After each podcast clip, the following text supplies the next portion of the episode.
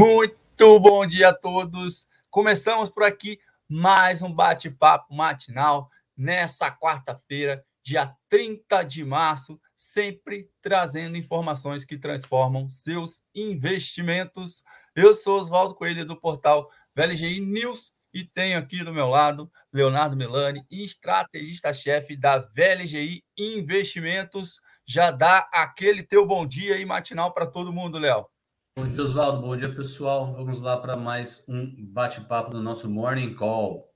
Exatamente. E tem bastante coisa acontecendo no mundo afora e a gente vai trazer aqui para vocês tudinho em primeira mão. Se vocês têm alguma pergunta, pode ir mandando ao longo da live. Se lembrou de alguma coisa, pode entrar em contato a qualquer momento. E se você já investe ou quer começar a investir ali, já tem algum capital, está precisando de uma orientação, a gente tem também um QR Code ali em cima do Léo. Você pode apontar a câmera no seu celular para falar com o assessor de investimentos da BLGI. Esse mesmo link a gente deixa aqui embaixo também, caso você esteja assistindo a gente pelo seu celular, tá bom? Então, recadinhos foram dados aproveita já dá aquele like, você que está chegando aqui agora, assistindo ao vivo ou gravado também, dá essa força para a gente, para a gente atingir o máximo possível de investidores com esse trabalho diário que a gente faz, tá bom? Vamos então falar das principais notícias aí que podem impactar a sua carteira, o seu dinheiro.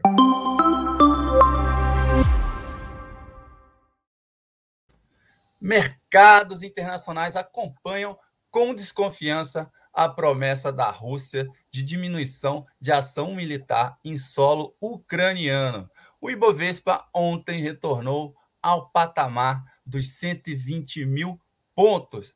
Apesar da troca de comando da Petrobras, a política de preços da estatal não deve mudar, assim espera o mercado. E a CVM, ainda sobre esse caso, abriu um processo sobre a troca de comando na estatal na área corporativa, entre outros assuntos. Também a 3R indicou aí o ex-presidente da Petrobras, Castelo Branco, para o cargo de CEO. Então é isso, minha gente. Sejam todos muito bem-vindos. 9h34 da manhã. Seguiremos por aqui ao vivo com todos vocês e sintam-se à vontade para participar aqui com a gente. Léo, por onde você quer começar aí no noticiário de hoje para a gente iniciar o nosso bate-papo aqui com todo mundo. Vamos lá, Oswaldo. Então a gente teve um dia bem positivo ontem, né? As bolsas europeias, bolsa americana, aqui o Ibovespa também fechou numa alta bastante forte por conta desse otimismo em relação à retomada das negociações entre Rússia eh, e Ucrânia, algumas notícias relacionadas à Rússia permitir eh, que a Ucrânia se junte à União Europeia eh, e algumas notícias também relacionadas à redução dos ataques eh, da Rússia contra a Ucrânia e retirada das tropas russas eh, de alguns pontos estratégicos, como algumas regiões próximas a Kiev. E apesar disso, né, estamos amanhecendo aí num dia um pouco, os mercados um pouco mais negativos, né, um dia um pouco mais negativo, um pouco mais tenso. A gente já vai falar daqui a pouquinho sobre o comportamento das principais bolsas aí nessa abertura, nessa pré abertura, muito por conta do que disse na, de, de ontem para hoje, Oswaldo, do que disse na madrugada de ontem para hoje, e agora de manhã também, o governo americano. Né, o governo americano falando que não vê sinais efetivos de que a Rússia esteja disposta a chegar é, num acordo, é, que o que a Rússia fez até agora é mais para inglês ver, é, e que, de fato, precisa ver sinais mais contundentes de que, de fato, a Rússia é, vai, vai entrar no cessar-fogo, vai parar de atacar a Ucrânia, é, alegando que é, é, mais tática militar essa retirada das tropas é, da proximidade de Kiev é, do que de fato o início é, do fim. Né? Então, esses são os motivos aí do mercado estar tá mais negativo agora nessa manhã, Oswaldo. Nasdaq e S&P Futuro ao redor de meio por cento de queda, bolsas europeias entre 1 e 1,5% de queda, petróleo subindo 2,5%, minério fechou com 3% de alta na madrugada de ontem para hoje, e o Ibovespa Futuro aparentemente deve abrir com queda hoje também, Ibovespa Futuro agora na casa dos menos 0,7%. Eh, então, provavelmente teremos aí um dia um pouco mais tenso. Hoje, em relação à agenda econômica, Oswaldo, a gente tem a divulgação é, do IGPM referente ao mês de março, para ser divulgado hoje, muito importante é, esse indicador, é, principalmente por conta é, do que disse aí o Roberto Campos, o presidente do Banco Central brasileiro, nos últimos dias, tem falado abertamente em canais de televisão, para jornais, de que de fato a Selic deve chegar no máximo em 12,75, é, agora na próxima reunião, e essa seria a última alta é, de juros, e inclusive cravando, né, de acordo com ele, é, que o pico da inflação será agora em abril.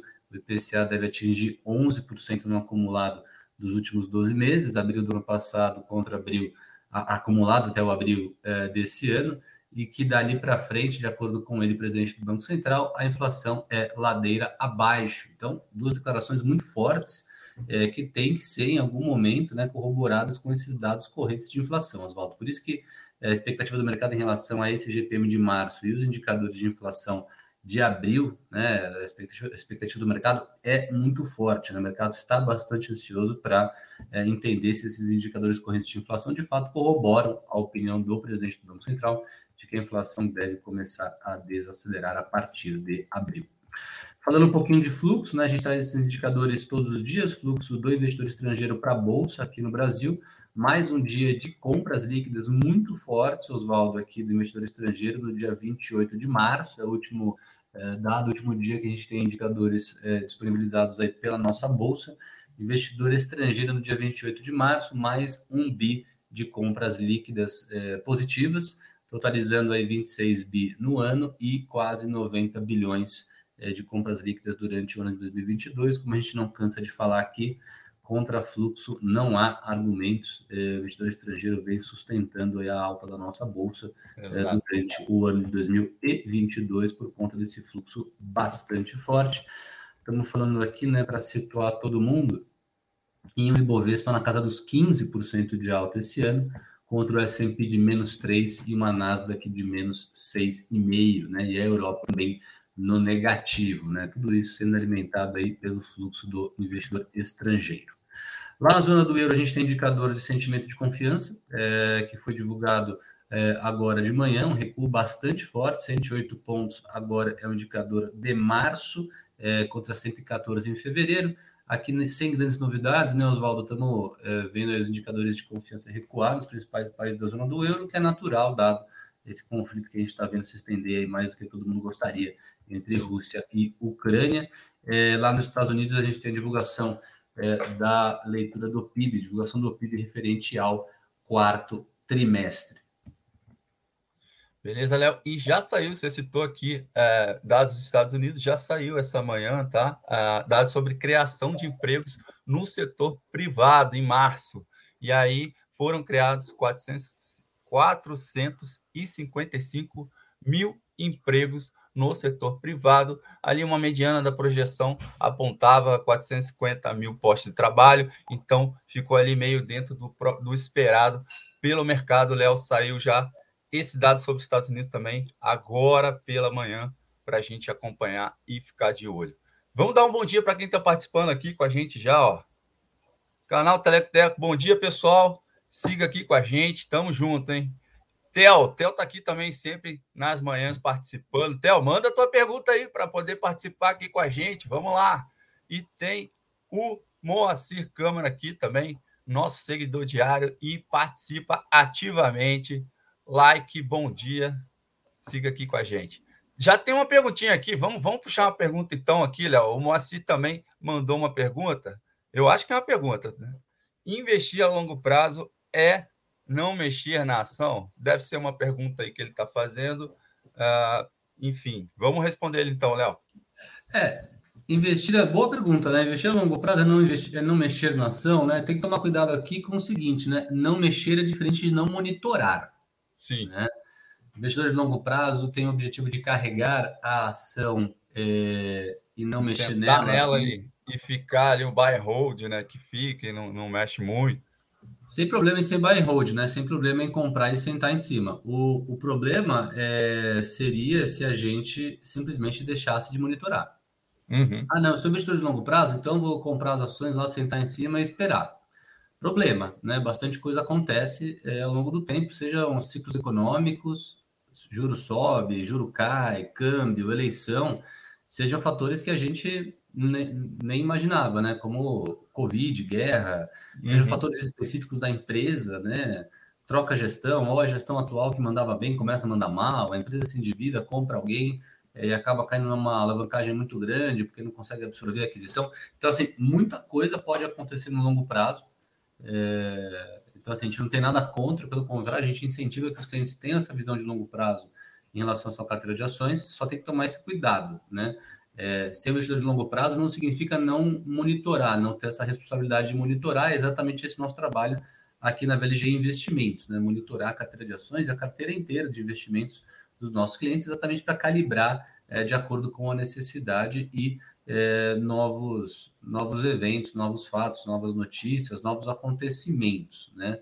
Eu acho que é, é por aí, né? Então, e o investidor a longo prazo tem que ter essa consciência, né? Não, estou montando minha carteira de ações para longo prazo. Beleza, aconteceu alguma coisa que eu não previa, aconteceu uhum. coisa de negativo no meio do caminho, aconteceu alguma coisa que me fez mudar de opinião, apesar de eu ter comprado aquela ação para longo prazo, eu vou zerar a posição. Sim. Não é só porque eu comprei uma ação para longo prazo que eu nunca vou mexer. Pelo contrário, né? Se algo, algo, negativo aconteceu e, e não está na iminência de melhorar, o melhor negócio é cortar o mal pela raiz e partir para outro investimento. Exatamente, não é porque você está navegando no Titanic quando ele bater ali para afundar que você vai ter que afundar junto com o navio. Esse é o ponto, né? Então é, é sempre importante estar acompanhando e ajustando. Então, tá a resposta aí, Moacir, mexer na ação por vezes é necessário, como o Léo falou, para você ir ajustando ao longo do tempo a sua carteira e manter ali sempre. O objetivo é sempre ter uma performance ali positiva. Então, às vezes é necessário você abrir mão de uma ação ou outra, trocar para poder seguir nesse projeto, tá bom? Vamos em frente aqui, entrar um pouquinho mais no noticiário, Léo, e depois a gente volta com mais perguntas aqui. A gente tem o nosso bloco também das empresas, a gente sempre traz mais perguntas. Na parte de uh, da questão da guerra, a gente está acompanhando, Léo, a gente traz aqui diariamente o impacto disso, inclusive na inflação mundo afora, seja na Europa, Estados Unidos, aqui no Brasil, a gente não cansa de falar sobre isso. E lá nos Estados Unidos, os investidores seguem atentos ao mercado de títulos é, do governo, pois os rendimentos do Tesouro Americano de 5 e 30 anos se inverteram na última segunda-feira pela primeira vez desde 2016, Léo. Léo, historicamente, essa inversão aí das curvas acaba sendo um sinal de uma possível recessão ali que se aproxima. Esse é um indicador para o investidor ficar atento, Léo. E como que funciona aí essa inversão da curva de juros? Então, vamos lá, então, traduzindo aqui, né? Inversão de curva de juros. O que é inversão de curva de juros, né? A curva de juros curta, né? o que é curva de juros? Né? Vamos dar um passo atrás. Sim. Curva de juros nada mais é do que a expectativa de mercado em relação ao que vai acontecer, o que, que o Banco Central daquele país vai fazer com a taxa básica de juros no futuro. Né? Então, a curva de juros aqui no Brasil. O que, é a curva de juros brasileira aqui no Brasil? O quanto que o mercado acredita, né? O que, que o mercado acredita que o Banco Central vai fazer com a Selic? Qual que é a expectativa de mercado em relação à Selic futura? O que, que é a curva de juros nos Estados Unidos? a expectativa de mercado em relação ao que será o Fed Funds, o que será a Selic americana, o que será a taxa de juros básica americana no futuro. Então, isso que é curva de juros. Curva de juros é a expectativa do mercado em relação ao que vai acontecer com a taxa básica de juros daquele país. Muito bem. É, de acordo com as expectativas de mercado, é, o juros americano deve sair de 0,5% atualmente para 2,5% no horizonte de dois anos pode chegar em 2,5% no final desse ano, no final do ano que vem, até dois anos, o mercado está esperando, né? No horizonte de até dois anos, o mercado está esperando que o Banco Central Americano tenha que colocar os juros em 2,5%. Para daqui a 10 anos, o mercado espera que essa mesma taxa de juros também esteja muito próxima a 2,5%. Ou seja, a curva, a expectativa de curto prazo se deteriorou muito expectativa de curto prazo se deteriorou muito. O mercado está esperando uma alta muito forte no curto prazo na taxa de juros americana, principalmente quando a gente compara com a taxa de juros mais longa. Afinal de contas, é de se esperar que, para longo prazo, o, o, o investidor exija prêmio ao financiar a dívida pública americana. Então, a curva longa de juros, a curva de 10 anos ser 2,5%, beleza ter subido de 0 para 2,5, ter subido de meio para 2,5 nos últimos 6 a, a 12 meses, tudo, tudo bem. Tem um o espaço problema, temporal né? ali, né, para chegar até lá. Tem um espaço maior ali. O problema é essa curva curta. Uhum. Essa curva curta ter disparado e está, está precificando quase que uma taxa equivalente ou até um pouco maior do que a curva longa, do que a expectativa do que vai acontecer com juros no longo prazo, aí é problema. Por quê? Porque é o mercado precificando que vai ter que ter um choque de juros. E, historicamente, quando o mercado precifica que vai ter um choque de juros, o que é um choque de juros? Né? O Banco Central daquele país é obrigado a subir os juros muito rápido. Quando o mercado começa a precificar que aquele Banco Central vai ter que subir os juros muito rápido e aquele Banco Central, de fato, implementa esse ajuste muito rápido, a economia desaquece muito rapidamente. E quando a uhum. economia desaquece muito rapidamente, temos recessão. Então, é isso que está acontecendo, é isso que o mercado está colocando no preço, é isso que a gente vem trazendo aqui há algum tempo já. A probabilidade dos Estados Unidos entrar em recessão ou desaceleração econômica forte, né? Uhum. O conceito lá no financeiro de recessão é dois trimestres consecutivos de PIB negativo, né? De contração do PIB. É, não precisa ser dois trimestres consecutivos de retração do PIB para ser um cenário péssimo para, por exemplo, a Bolsa Americana. Basta que a gente desacelere para dois trimestres consecutivos de PIB zero, de PIB mais 0,2, de PIB mais 0,3, não é isso? Então, se vier dois trimestres de PIB negativo, depois o juro subir muito rapidamente, péssimo. Se vier dois trimestres consecutivos de PIB muito fraco, ruim também, né? Então, o mercado está precificando atualmente, para encerrar esse assunto, né?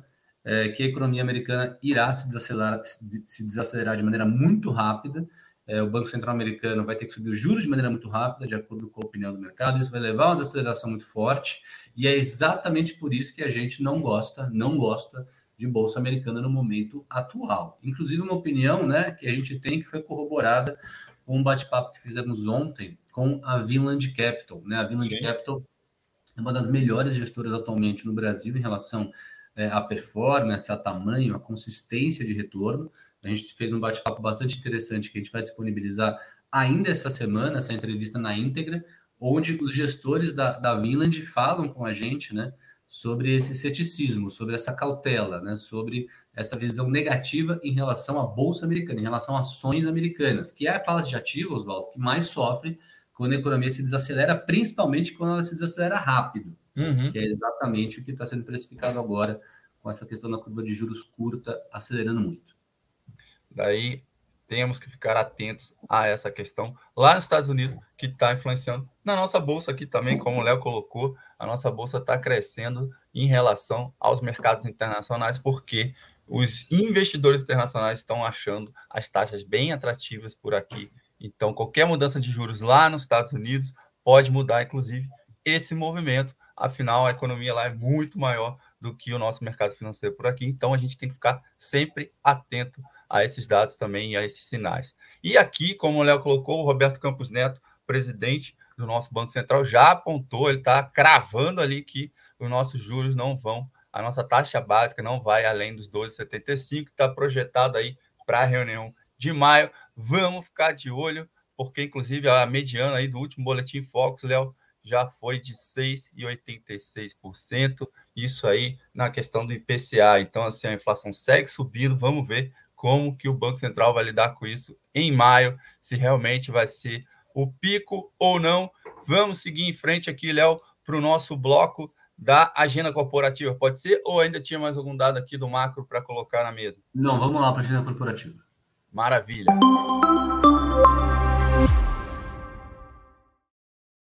Então, Léo, vamos começar com uma perguntinha aqui, ó. O Theo, eu dei uma cutucada nele lá, ele participou. Ele mandou uma pergunta aqui, ó. Qual o sentimento dos investidores com o novo nome da presidência da Petrobras? É, é. Talvez seja mais fácil a gente falar um pouquinho, né, Léo, sobre o sentimento do mercado, assim como um todo e tal, do que o investidor, porque a percepção do investidor, é, que é o acionista. Acho que, acho que, ele, aí, ele o, que ele, quis, perguntar é exatamente isso: é o sentimento do, do mercado em relação à Petrobras. É, eu acho que para dizer o mínimo, né? é, o mercado é, achou assim. Foi um misto de surpresa com, com, com, uma tragédia cômica, né? Porque, vamos lá, tirou um presidente que estava implementando exatamente a política de reajuste preço. automático de é, preço na bomba de acordo com a paridade internacional do petróleo.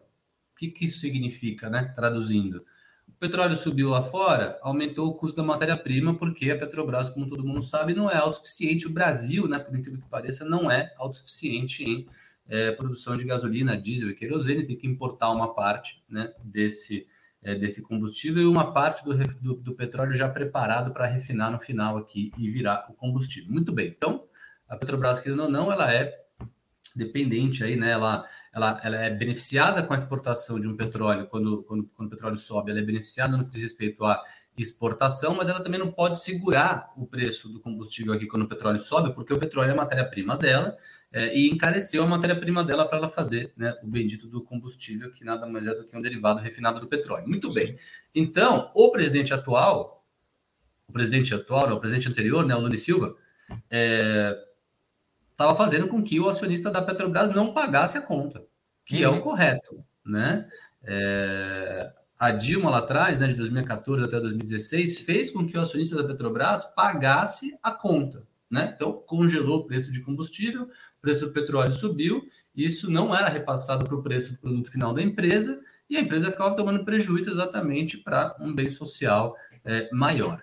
O que o presidente anterior da Petrobras estava fazendo era exatamente o contrário do que foi feito lá atrás do governo da Dilma. Era o quê? Né? Aumentou o custo da matéria-prima, repassa para o meu produto final, exatamente para não prejudicar é, o meu acionista e a empresa não quebrar, não é isso? Muito bem. O Pires, né, que acabou de ser indicado como novo presidente, é, tem um pensamento muito pró-mercado. Sim. Então eu fico imaginando aqui, né, o que, que, o mercado esteja, esteja pensando em relação a ter trocado seis por meia dúzia, né? Porque Exatamente. negócio, Bolsonaro chamou o Pires de canto e falou: ó, você é um cara que sempre foi a favor aí de, de políticas pró-mercado, você é um cara que, né, tô vendo aqui seu currículo, você nunca foi ideológico, tô vendo aqui o seu currículo, é, você não tem interesse nenhum, né, em fazer uma parceria com o governo aqui para ficar segurando o preço do combustível, você vai atuar é, de maneira isenta, beleza? Beleza. Colocou lá o presidente que vai atuar exatamente como o último, né? O petróleo vai subir e ele vai é, repassar o aumento para o preço da bomba e vai, né? Voltar a ter todo o estresse que teve. Então, é, falei bastante, né? Mas só para ser direto ao ponto e ser específico na resposta. Me parece, né, que o Bolsonaro agiu mais para acalmar os ânimos uhum. da base ano eleitoral, da base dele, ano eleitoral. Me parece que foi uma resposta do Bolsonaro para o núcleo duro dele, digamos assim. Olha, Sim. estou com vocês, acho um absurdo também, vamos trocar. Me parece que foi mais isso do que, olha, agora a Petrobras vai parar é, de repassar aumento de custo para o preço do seu produto final e quem vai começar a pagar a conta é o acionista. Sim. Né? Acho que não vai acontecer isso, pelo menos a reação das, das ações é, não foi negativa, pelo contrário, trocou de presidente e as ações ficaram lá onde estão. Ou seja, o mercado está acreditando que o presidente novo vai continuar com a política de repasse de aumento de custo para o preço da é, gasolina e outros derivados, inclusive é o que já aconteceu, né? Tanto uhum. é que teve é, anúncio agora né, de aumento é, de reajuste para querosene. Né? Então, a Petrobras está falando que a partir do dia 1 de abril, é, o reajuste da querosene vai ser de 17, inacreditáveis 17% de aumento da querosene para a aviação, é, exatamente considerando é, a regra da qualidade internacional de preços. Né? Então, está lá no Globo essa notícia hoje é, o presidente atual, né, acabou não interferindo em algo que já estava planejado lá dentro, que era o aumento de combustíveis. Então, Theo, me parece que é, o mercado vai reagir de maneira neutra para positiva em relação a essa troca de presidentes. Inclusive, teve uma série de declarações ontem, o dia inteiro, Léo, falando a respeito dessa troca. Uh, o próprio Silvio Luna, que permanece ali no cargo até abril, que vai ter a troca pelo Adriano Pires, ele falou que é a favor dessa política né, da paridade e que quem não for vai quebrar aí a empresa, vai criar um, um gap muito grande e um prejuízo aí para os acionistas e para a empresa, e, consequentemente, para o governo, que é o principal acionista. E o Guedes também deu declaração ontem, ele falando que a Petrobras não está na mesa aí na lista de privatizações. Então também foi colocado isso, é, um pouco diferente daquilo que ele já falou quando ele entrou no governo, mas enfim, como você falou aqui, a gente está é, em ano eleitoral, enfim, tem que acalmar a base ali. Existe muita questão política por trás de cada movimento desse e trocaram aí os seis por meia dúzia na diretoria da Petrobras. Vamos acompanhar, talvez, uma única mudança, Léo, que o novo CEO é, da Petrobras é, tenha em relação ao atual é que ele já defendeu ali, sim, abertamente, a criação de subsídios temporários que podem ser financiados aí por dividendos distribuídos pela Petrobras e os royalties de exploração do petróleo. E aí, esse subsídio temporário poderia ajudar tem, ali a diminuir um pouquinho a questão da subida dos preços. Isso o presidente atual, Silvio Luna, não falou abertamente e o Adriano já está falando sobre isso. Então, talvez essa diferença seja um ponto aí é, mais prático. Tá respondido aí, Theo. Obrigado aí pela participação. Tá agradecendo aqui, ó. Perfeito. Valeu, Theo. Um grande abraço. Vamos lá, então, o que mais a gente tem aqui na agenda corporativa para colocar para os nossos seguidores, Léo? Vamos lá. É, Reddor divulgou um resultado acima do esperado, crescimento do lucro de 39% na comparação no contra ano, faturamento 23% de alta no ano contra ano, então resultado do Reddor muito bom, é, acima do esperado. Boa safra, é, produtoras de sementes, é, 82% de crescimento do lucro é, na comparação no contra ano, resultado muito bom. A LAID, crescimento de 1% do lucro na comparação no contra ano. Copasa, queda de 76% no lucro na comparação contra ano. Melios, Cash 3, também divulgou resultado, reverteu o lucro para prejuízo, então o resultado da Melios pior do que o esperado, teve prejuízo e lagida, lucro operacional também negativo. E a Oncoclínicas aqui reverteu o prejuízo é, do é, último trimestre de 2020 e lucrou agora no quarto tri de 2021 23 milhões de reais. É, além disso, a Companhia Brasileira de Alumínio, a CBA, planeja um follow-on, nova rodada de é, aumento de capital, de emissão de ações de 750 milhões de reais é, aproximadamente. É, as notícias dizem aqui que é o grupo Votorantim, né, o principal controlador, que estaria vendendo as ações. A gente já falou aí do potencial aumento de Petrobras, que a Petrobras vai dar na querosene de 17%. Provavelmente teremos aí aumento dos medicamentos em 11% para ser vigorado a partir de quinta-feira, agora dia 31. Então, péssima notícia aí para a dinâmica de inflação, ótima notícia para é, Raia Drogazil, Panvel, Pague Menos e Profarma, né? São as empresas do ramo farmacêutico que são listadas. Além disso, a 3R Petróleo é, falou que vai indicar o Roberto Castelo Branco, CEO da Petrobras, para substituir o presidente do conselho atual, e a TOTS fechou um acordo para a aquisição da Vadu, é uma empresa que atua no mercado de análise de automação de crédito por 40 bilhões de reais. Oswaldo. Exato. E tá na tela para você que está acompanhando a gente aqui, quer ter um pouquinho mais de dados, entender um pouco mais sobre esse cenário corporativo que o Léo colocou aqui, ó, news.vlgi.com.br. Acessa lá o nosso site aqui depois da nossa live para você acompanhar ao longo do dia tudo de forma atualizada, tá bom? A gente fica publicando lá o tempo inteiro, então é só acessar o nosso site. Mais dois recadinhos aqui das empresas para complementar a sua lista aí, Léo. Bradespar, a diretoria da Bradespar vai propor o pagamento de dividendos num montante de 600 milhões e aí sendo dividido da seguinte maneira: R$ 1,43 por ação ordinária e R$ 1,57 por ação preferencial. Essa proposta aí será votada no próximo dia 29 de abril. Então, acionistas da Bradespar, fiquem atentos a essa data. E a Aliança Sonai reportou um lucro líquido aí de mais de 115 milhões no quarto trimestre do ano passado, representando um crescimento de 2.106% em relação ao mesmo trimestre de 2020. Então, mais dois recados aqui importantes que foram divulgados pelas empresas de ontem para hoje. Uh, seguindo em frente aqui, Léo, tem mais alguma coisa para colocar aqui? Eu acho que a gente já passou de forma bem geral aqui aos principais assuntos. Eu acho que vamos para a abertura, é, passamos pelos principais assuntos. É, os mercados estão abrindo agora às 10. Eu acho que vamos, vamos encerrar, agradecer a todo mundo e amanhã estaremos de volta novamente.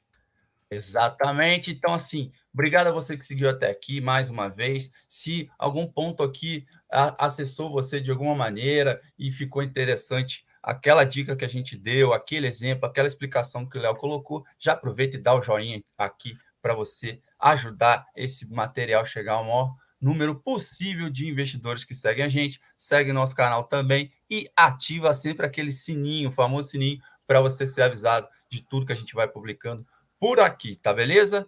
No mais, fiquem atentos aos sinais do mercado e tenham um ótimo dia. Até mais. Tchau, tchau.